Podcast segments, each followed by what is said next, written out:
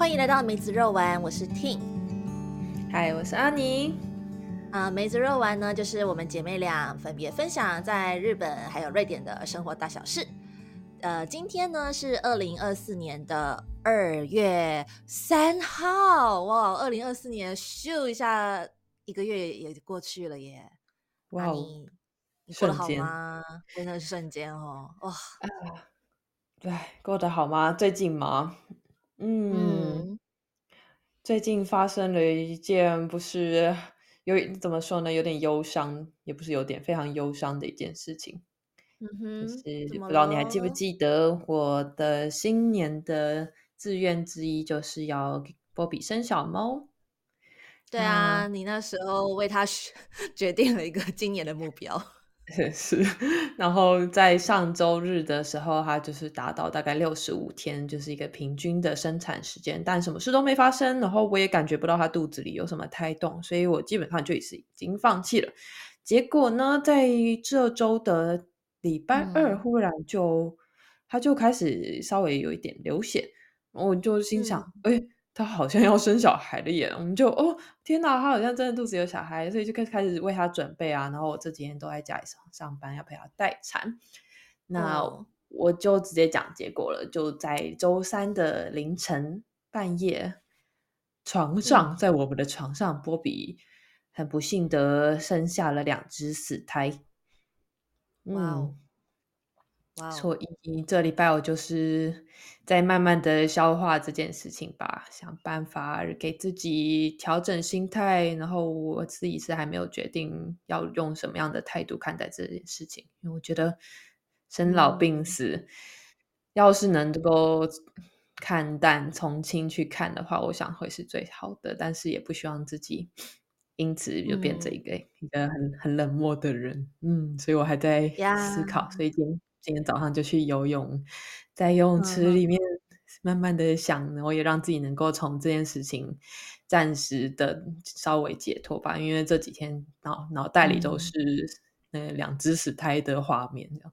哇呀，真的是哈！我相信在情绪上的冲击应该很大，毕竟你期待这件事情上上下下的，从从带大家去相亲 到帮他待产什么的。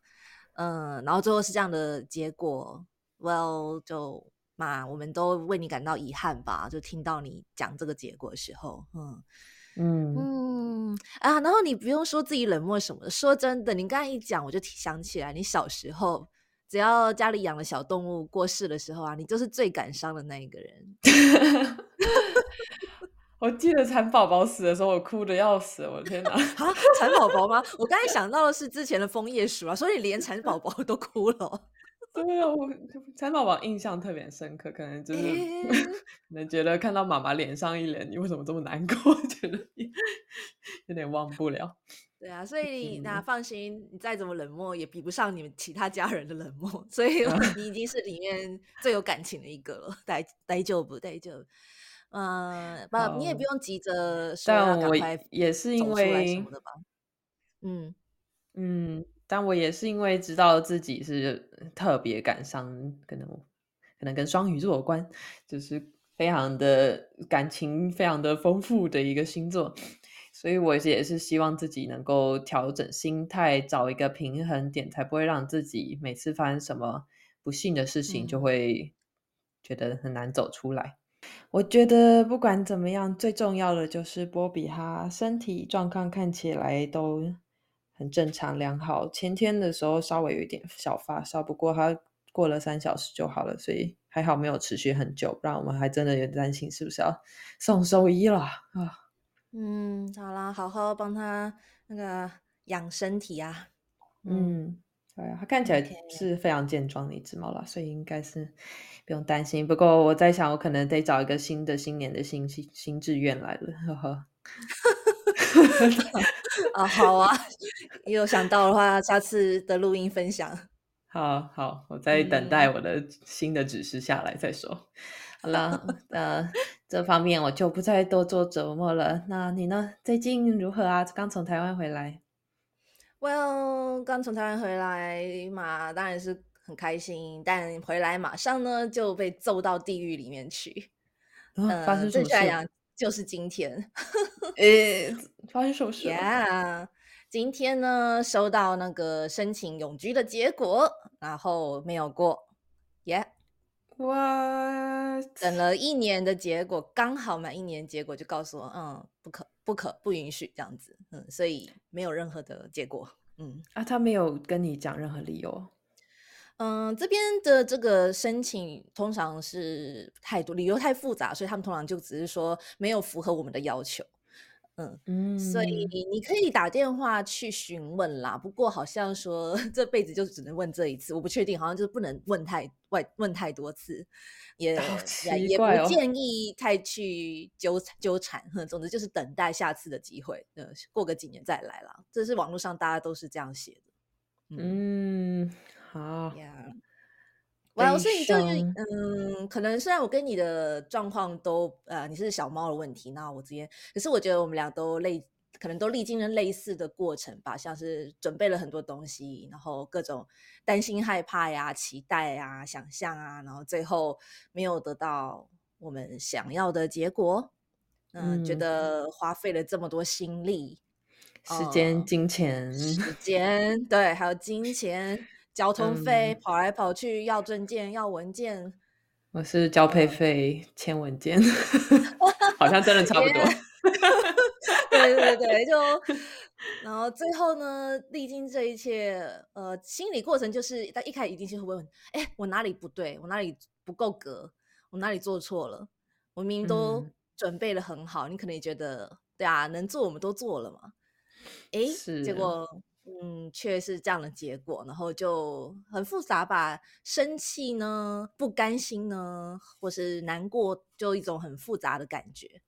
嗯嗯，而且真的，我们都不，因为你那方面是无法去特别询问理由啊。我这边也是完全不知道为什么小 baby 会死在肚子里面。嗯，真的是一个让人很容易让人猜测的。猜测，然后会导致心情又更不好，所以有时候我觉得人真的就只是需要一个理由。要是有人能够告诉我们答案就好了。但哎，真的，嗯，为什么呢？因为有时候你早知道答案，所有的烦恼和心结就会迎刃而解吧。啊，我再也不用猜了，因为猜的时候很容易就是猜往自己错的方向猜嘛，会觉得是不是自己做不好？真的，真的。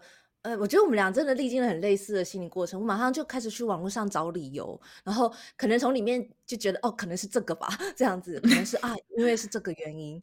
哎，好吧，没办法，这种感觉。然后，然后这是一个阶段，接下来就进入一个阶段，就是，呃，我会发现有种抽离感，是说，哎，有必要为了这件事情把自己搞了这么难受吗？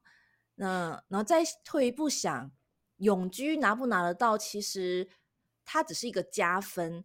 那其实本来的生活也没有不好，拿着一般的工作签证也也不是说有太多的问题。那然后这样子想想就觉得，哦，是不是有一点把事情看得太太过度的重要了？这件事情可能其实本来生活就过得不错，不应该因为自己。想要得到这个东西，然后把本来的好的生活弄得好像变得很不好，觉得自己呃表现不好，所以才被日本政府讨厌吗？还是就是把自己好像想的很糟？但其实说真的，没有永居，我的生活也不会有太，也不会说，或不是说不是说，因为有了永居，生活会变得更好，也不是这样子。其实，嗯，我我我以前在等永居的时候，或是等一般签证的时候，比较大的担心就是，我不像你那时候。已经是从有工作开始，我是从幽灵人口开始，所以我在等签证下来之前，虽然可以有权待在瑞典之内，但是要是下来，而且我等两年哦，所以我 那两年就是每天提心吊胆，因为我如果被拒绝，我就真的没有回头路，我就得离开。我不像你有工作签证这样。嗯，对了，那我们情境又不太一样，那那就是就是突然间自己有一种哦。对吼，这签这永居对我来讲就是一个加分的动作而已。可是我不用有它，我现在也很很过得还可以。嗯，听你这样讲，也觉得心里稍微好一点。的确，在他生产之前，我突然心里就哎，突然想，就是问自己，我真的想要两只猫吗？虽然之前一直讲想要留一只小猫，但当他准备要生产，所以就觉得，嗯，好，好像还是一只猫就好了。一想到第二只猫要是很难照顾的话，生活会变得非常不快乐。哎哎，好好有好有道理，我这总觉得。嗯，想要的东西，可能因为也是看到别人都有啊，别人都拿到永居啦，觉得自己也应该去拿一下啊。那你可能觉得哦，家里生小猫还很酷啊，就多了很多小可爱的东西。但嗯，好像事情都是有好有坏啦，所以嗯，有有有得必有失。嗯，可恶，这是等价交换的世界。对，就是如果得大于失够多的话，才值得去做了。嗯，Well，不过今天可以这样，呃，跟你听听你讲你的事情。然后我今天这个很很 hot 的 news，很刚出生出现的日 news，也借嗯嗯借由这个录广播机会互相啊抒发一下，我觉得也也是不错啦。嗯嗯，有些事好像真的是当你觉得准备好能够公告天下的时候，那个门那个坎你才能真正的走过去。我不知道你有没有那种感觉，像我一开始知道被拒绝的时候，我不太想跟任何人讲。哎，说真的，哦，哎，我超级懂的，因为我难，我难过的时候，我也几乎没有跟最亲近的朋友讲，然后他们当然就会很关心的问说你还好吗？我就是连讯息点都不想点开来看，我就下班的时候菲利就问菲利普说晚上要做些什么，他说要邀谁吗？我说邀那种就是跟我。没有很亲近，但是也没有很疏远，刚刚好的那种朋友最好。我不想要见到太亲近的人。嗯，不知道不知道为什么。嗯嗯，这什么样的心态哦？嗯，这个还有待理解。我有很多猜测，但我觉得在我猜对之前，先不要乱讲话，我怕讲错话。嗯，我自己一开始是觉得是可能觉得有点丢脸吧，这种感觉。丢丢脸也的确含在其中之一，因为身边的人也带给你最大的期待嘛。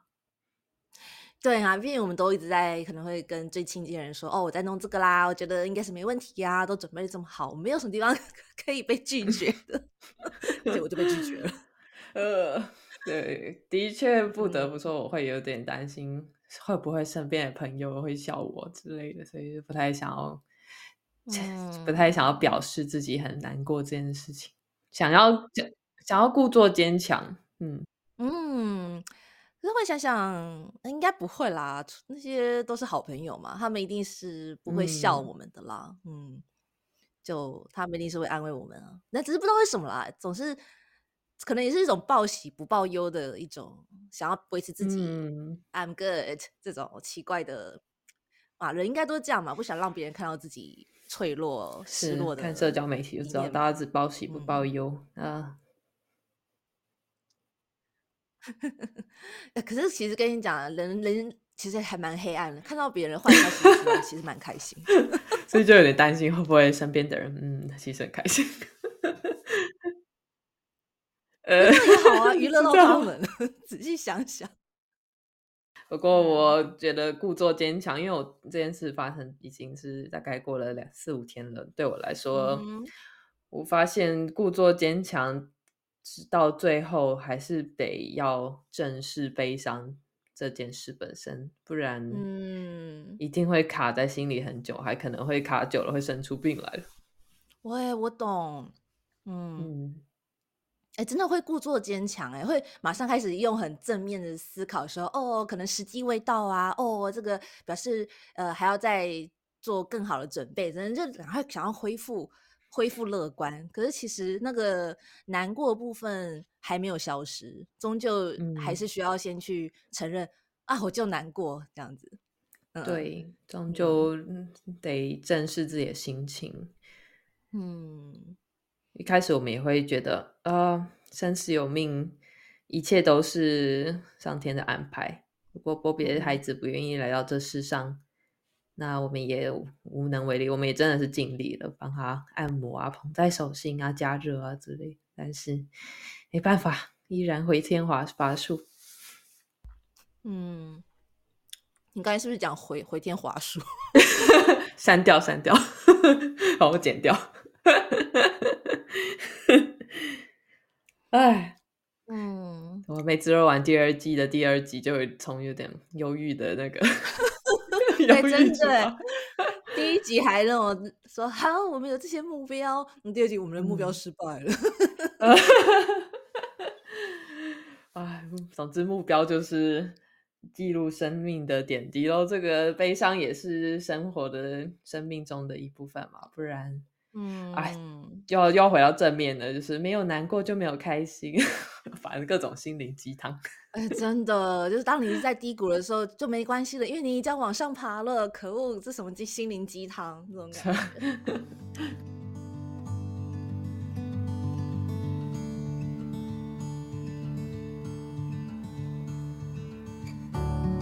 OK，好，那我们整理一下心情。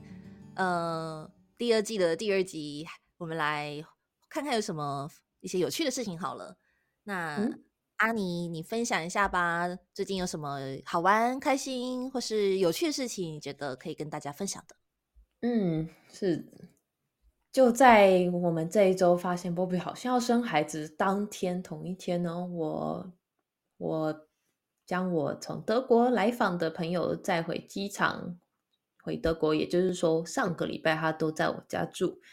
这位德国朋友呢，他很特别的，他是我在瑞典交换学生时期认识的好朋友，好朋友之一。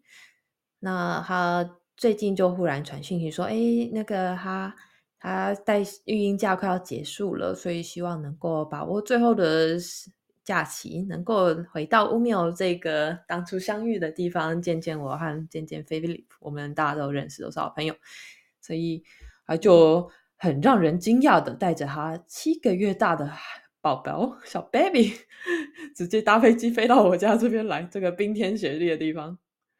哇，一个一个女生，对，一个女生，还把整个整个婴儿车托运，然后还然后那婴儿车还是可以拆下来当成就是。在你开车载小 baby，一定规定要有婴儿座位的，所以他那婴儿车是一个二合一的婴儿车，非常酷。错哎，很省空间。嗯，我也觉得，呜，看起来就是好好像拆卸超方便的啊。总之，这也是我人生第一次跟一个小 baby 相处这么长的一段时间，所以让我觉得有点有趣。可以就近观察一个一个为人父母在带 baby 的状况，还有他们平常都从事什么活动，小 baby 的作息啊是什么样子？嗯哼哼，嗯，所以我这周诶上周几乎也都在家上班，就坐在客厅。其实我们也没有做什么，我就看我的电脑，然后他就是躺在地毯上面陪小 baby 玩，然后就是小 baby 会一直一直哭闹尖叫，我就会呃我去楼上开个会。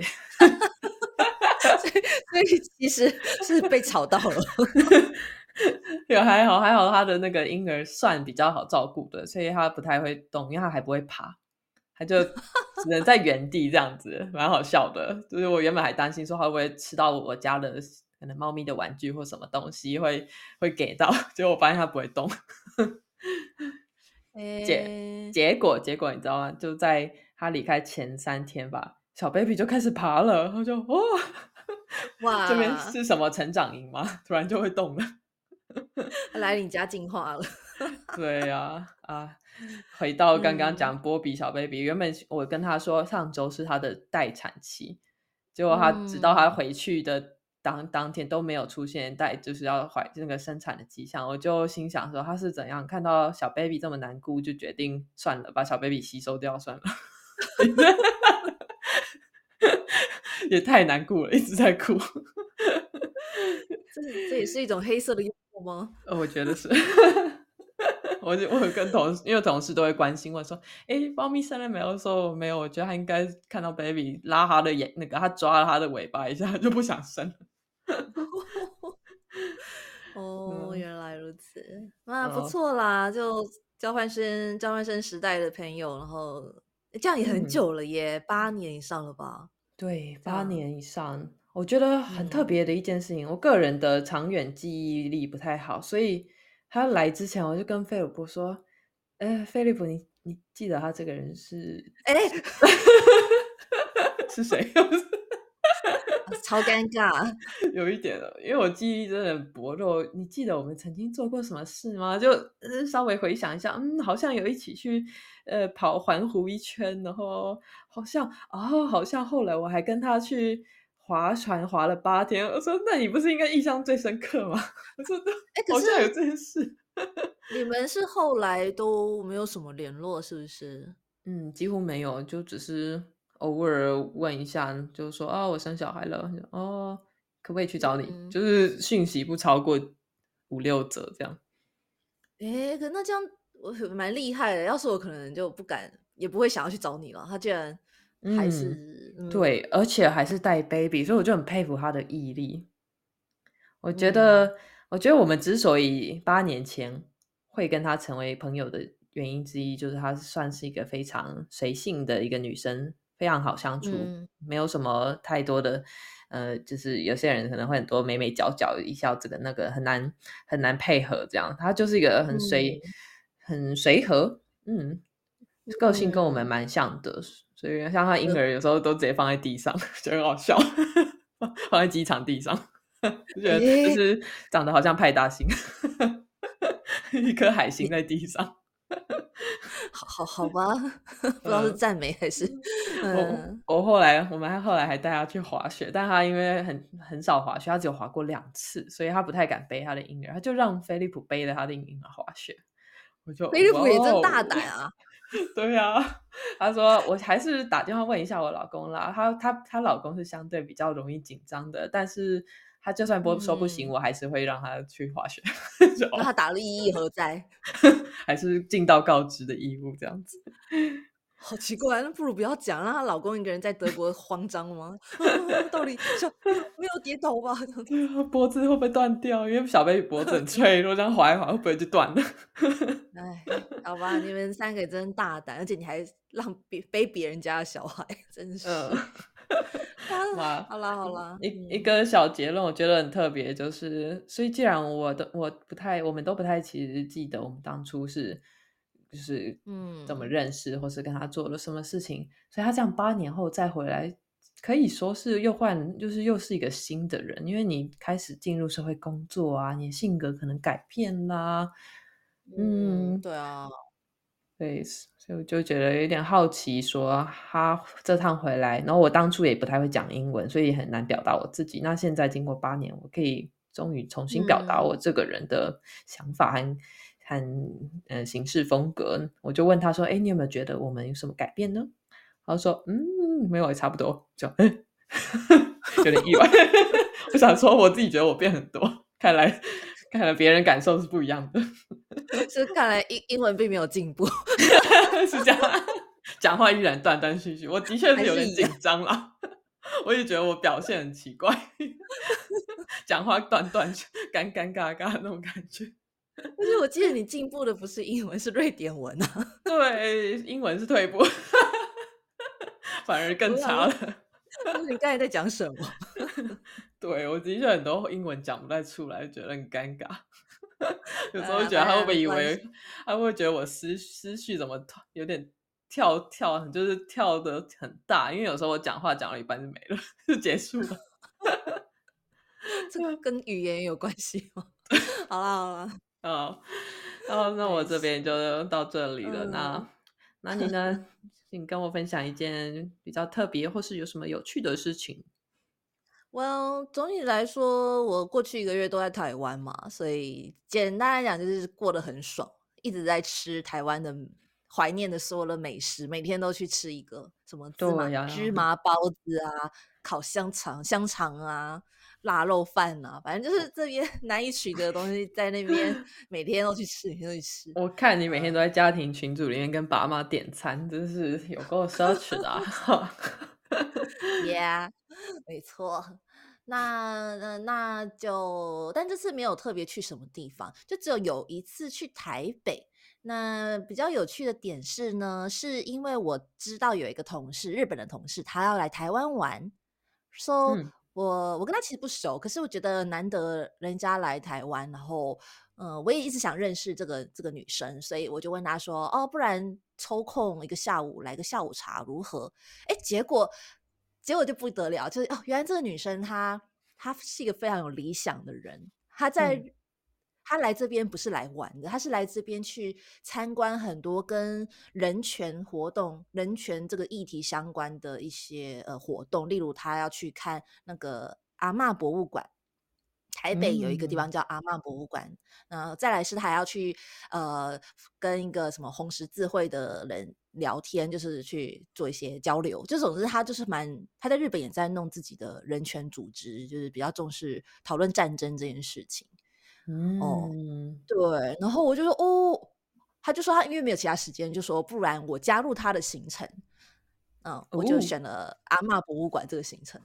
OK，Yeah，你知道什么是阿嬷博物馆吗？我在猜是不是二战的时候慰安妇之类的？你怎么知道？我想说，跟阿嬷有关的尚未待解的转型正义就是慰安妇这件事情。哎。突然发现你你其实蛮有那个 公民、蛮有民主的，蛮有小问的。对，你的小问原来这么高啊，不过阿妈也的确没有其他事可以烦恼了，好像就只有这个。你也不要讲好不好？不是，要烦恼有没有孙子？要不要养他？没有啊？好，呃，对对对，所以总之他们特地跟阿妈博物馆的人就是。那个就约了导览，然后然后我就去加入，一起听一下那边的展览的，很就就是讲，的确就是讲台湾慰安妇的来来呃过往，然后历史脉络，以及到最后阿妈们他们已经变阿妈之后，如何去面对这件事情，然后跟日本政府征讨他们该获得的赔偿或是补补偿。那我真的觉得这个团是蛮奇怪，因为这是日本人来这边了解，然后我们是台湾人。然后跟着一起去听，然后大家听到的感受啊，想要问的点，就都会有各自的一些观点或立场吧，那就蛮有趣。一开始会觉得有点尴尬，因为毕竟是日本人来台湾 弄的慰安妇，所以是什么受受害者跟那个加害者的对话。可是其实我们都 不不是受害者，不是加害者，我们是一个遥远的后代，而且呃，在我们都女生啦，都是女性，所以其实。重点还是去借由了解这个历史，然后去了解说为什么会有慰安妇的出现，以及为什么大家在现在呃日本政府依然不不在，其实日本政府还是处在一个不太去承认这件事情的状态啦。嗯，我也是这样才了解到哦。然后这个我的同事是觉得他是很不开心的，他是希望日本政府好好承认这件事情。哦，嗯。Yeah，就是蛮有趣的，蛮有趣的。就就借然后过程中，好吧，我讲一段比较，呃，我先讲一下。一整体来讲，听慰安妇的历史是很难过的事情。是，嗯，对，就是一女生们被迫去从事，有点像当军队的那个性奴隶这种感觉。嗯，然后一定不是自愿的，啊，很多都是被骗去的，骗你去当护士，骗你去当 waiter，那最后发现是这样的工作。嗯，那。然后他们最后下场通常也不好，就是日本人战败了，一定会把他们丢掉，丢在例如在菲律宾打仗，所以就丢在菲律宾，然后这样这样的，嗯嗯，那呃以及最后最后他们到最后去年最后一位慰安妇的阿妈过世，日本政府依然还是没有真的去承认这件事情是错的，因为他会觉得当时台湾人就是他们的国家的一部分，他们是为国奉献。嗯，这种感觉，虽然是以被不合法的方式去被迫从事，呃，就是所谓当那个呃性呃妓妓女吧，够合法的国妓女这种感觉，哼。但殖民国也不太算是那个国家的，嗯，就是殖民地。殖民地的确啦，可是从日本人的角度来说，这是他们的国家的一部分。OK，所以他们有权利去。这样子使用他的人民，嗯，那你同事有问什么问特别的问题？我的同事们，呃，展览中有一部分是去呈现这些愿意站出来的阿嬷们他们的创作，因为他们后来都有接受一些艺术的治疗方式，所以他们会画自己的形象啊，画自己的脸啊。通常那个画面都是感觉到很破碎啦，就是把自己画的很丑啊这种。嗯，我的同事就会很好奇说，哦，为什么会要用这种方式来来？来让他们发声，这样为什么让他们用这种方式来表达自己？就就是问一些我们都做了什么来协助这些受伤的阿妈们来来治疗自己，或是来让世人知道这件事情，是蛮有趣的。那边有很多他们的日记，他们的创作。嗯，那我个人印象，嗯，你说，呃，我个人印象最深的点是展区有一个灯光的部分，它是。把灯从上面打下来之后，你如果用手去接那个灯呢，灯会打在身上，你手上会出现那个某一位阿嬷的名字，嗯，然后你就很像可以这样捧着那个阿嬷的名字，然后导览员跟我说，希望借由这个展览来让大家觉得自己在呵护这个受伤的阿嬷，这个女生，然后保护他们。可是这是他们得不到的东西，他们过去就是因为没办法被保护，才遇到这样的事情。嗯嗯，那这个一种设计，对，就是有一种跨越历史去跟那些那当时很很受到这种迫害的女孩子们去，虽然当然这可能是一种后后代后人的自自我解，呃，我也不知道哎，一种自我解读、自我疗法，嗯。嗯，自我感觉我还可以帮什么？但事实上他们都已经不在了啦。可是这样，毕竟听完你就会纯粹对于战争的残忍，还有对人权的忽视，就是会造成这样的结果。然后很自然你就联想到现在战争竟然在继续开始了，增加了。嗯嗯，那即使没有慰安妇这种东西，女生在战争里面都会遇到类似的状况。是，所以嗯，这是蛮可怕的事情，嗯。嗯，所以就经过这次的，就去看这个博物馆，才理解到说啊，过去的事情，过去战争的一些事情，必须要一直被讨论，一直被被提醒。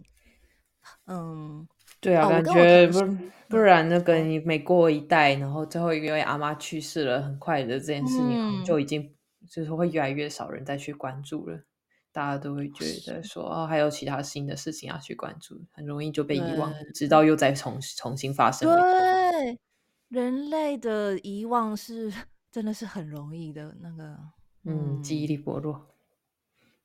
对，嗯，我就突然间发现，过去的讲慰安妇，大家一定不会觉得说这是需要讨论，甚至会有点回避吧？我猜会觉得这是一个。不好看的东西，不光荣的事情，可是对日本人来说，确实是很不光荣，而且他们也社会普遍不太愿意讨论性剥削这件事情回到台湾的脉络里面，很多人还会在讲说，为什么还要再讲转型正义？为什么还要提二二八？啊，不都过去了？那后来想想，不是说谁还要再争个什么赔偿？毕竟人可能都不在了。其实重点还是在于，必须被有被讨论，大家才会一直去记得。战争会带来多么残酷的东西，嗯，或是不重视人权的政府、集权的政府会做出什么样的事情？嗯，就会觉得哦，原来这些不堪的历史其实是必须一直去看着的、去讨论的，它才会被传承下去，大家才不会随随便便的就选择了战争，或是去剥夺了谁的权利这样子的。动作行为，我想这些剥夺战争的行为，就是怎么说，多少都是存在于人性之间吧。所以历史上才会不断重蹈覆辙的战争。所以透过不断的讨论，就会能够让人类想办法的远离邪恶的人性，远离邪恶的本性，让大家知道善待他人是非常重要、非常重要一件事情。然后善待有许多不同的角度，该怎么对待？然后对象又是什么样的人？必须能够就是深根底固的去知道怎么对待他人，在什么样的情况下是做最正正正确的选择，真的是不容易啊。不容易。像现在资讯又变了更复杂，真真假假，嗯，天哪，很容易的，你就会选择了简单的方式，例如就去仇视某个人，就马上认定谁谁谁不好。嗯，这真的是，我真的是，常常提醒自己，人有非常多的面相，所以千万不要用对方的一个、两个、三个行为就去判定这个人。你必须观察，至少我可能会给自己大概，以前在台湾时就是期限比较短，但现在在瑞典，我就会给对方一年的时间，我去观察这个人，再做决，再再做决定。嗯。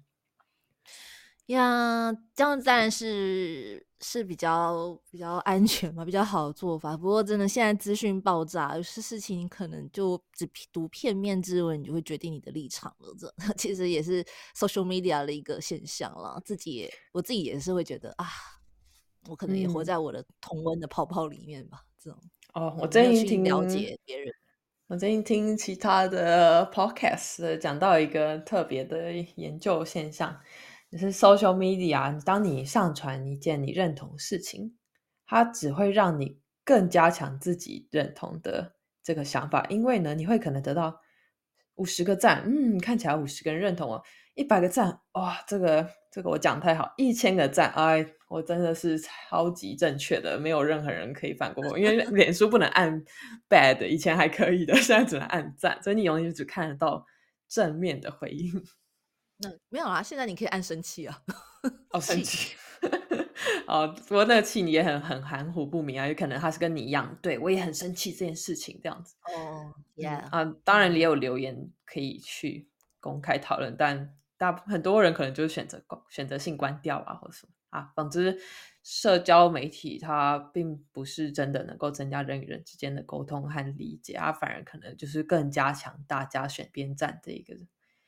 状态，嗯，真的，真的，嗯，Well，好，那真的啦，我觉得也，反正这个经过这一次的像是学习之旅嘛，觉得，嗯，又好像更理解了台湾的一些，还有跟日本之间的关系的这个历史，嗯，那你们之后会和同事成为好朋友，因为这次契机，嗯，就一起加入人权组织。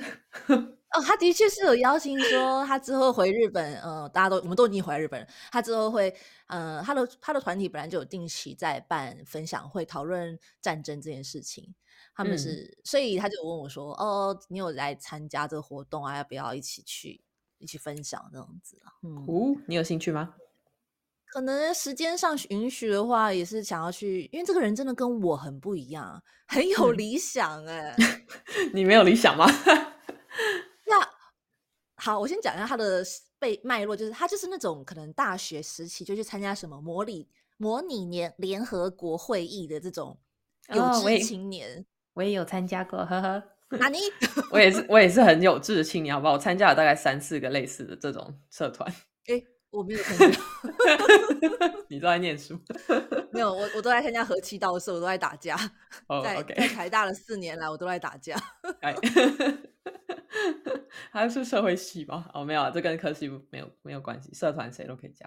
嗯嗯，我没问，所以就会觉得哦，这个人真的是可能就跟跟我的人生历程不太一样吧。他还会去参加，他现在长大了，依然走在这条路上。首先就看得出来，他在我们学习我们公司就是很很可能跟社长很像啊。社长也是很关心世界国家大事，因为我们是学校嘛。然后。他好像还去参加了什么世界经贸论坛的，就是当然不是去那边开会，不可能了。可是他会去去那边，然后观察，嗯，接收，就对对对，就哇哦，嗯，我以前也大学也去过一次，哎，我还跑去美国，你知道吗？去过？我去美国参加社 会企业的探讨 和发展。等一下，你呢？你什么时候去的？大学啊，大学一年级吧，还是二年级？我怎么不知道？因为我去大概十一天，非常短。跟爸爸的，你是跟爸爸朋友的儿子一起去的。哎，你不是去杜拜吗？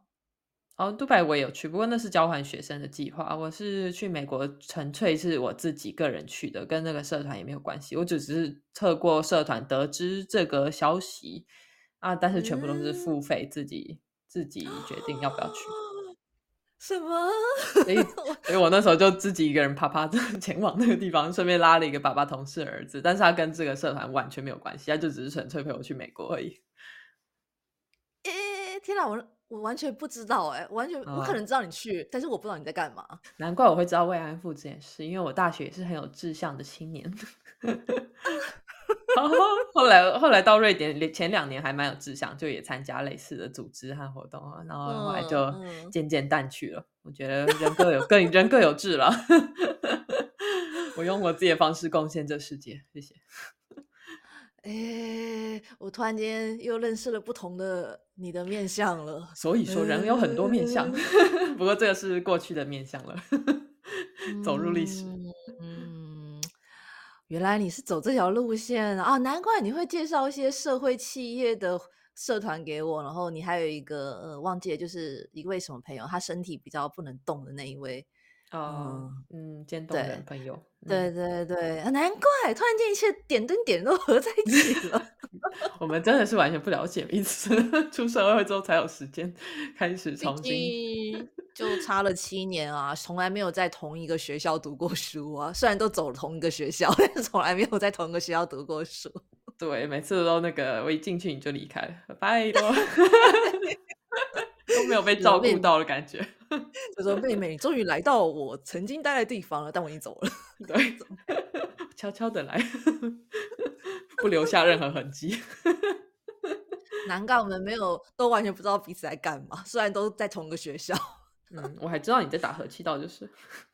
哦，哎，我们真的同一个学校，从国小到大学，全部都一样哎。因为我追追随着你的脚步啊。有，我看不出来了。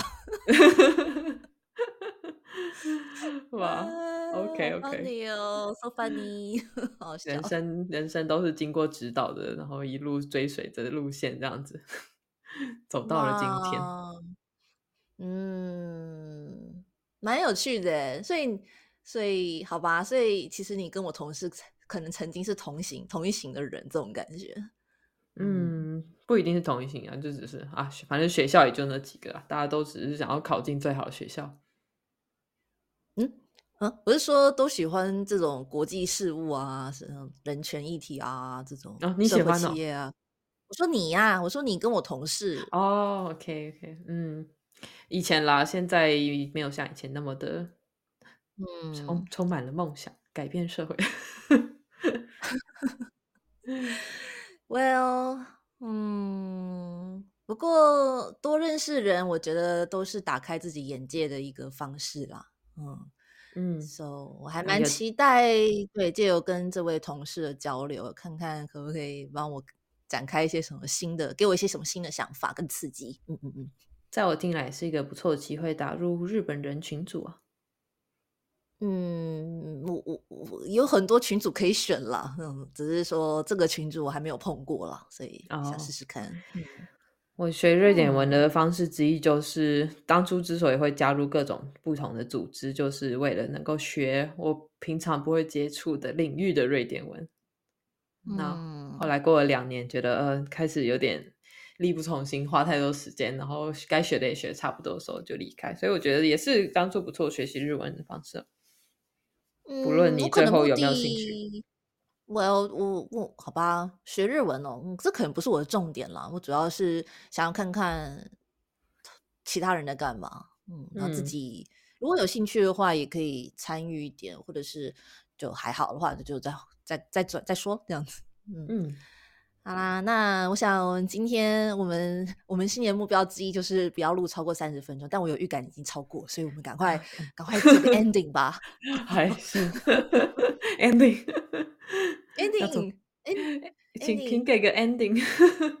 ending，我想想看哦，嗯，那就感谢感谢安妮，感谢我的阿妮妹妹，那个今天跟我一起聊聊人生的低谷，然后还有一些有值得期值得期待的事情。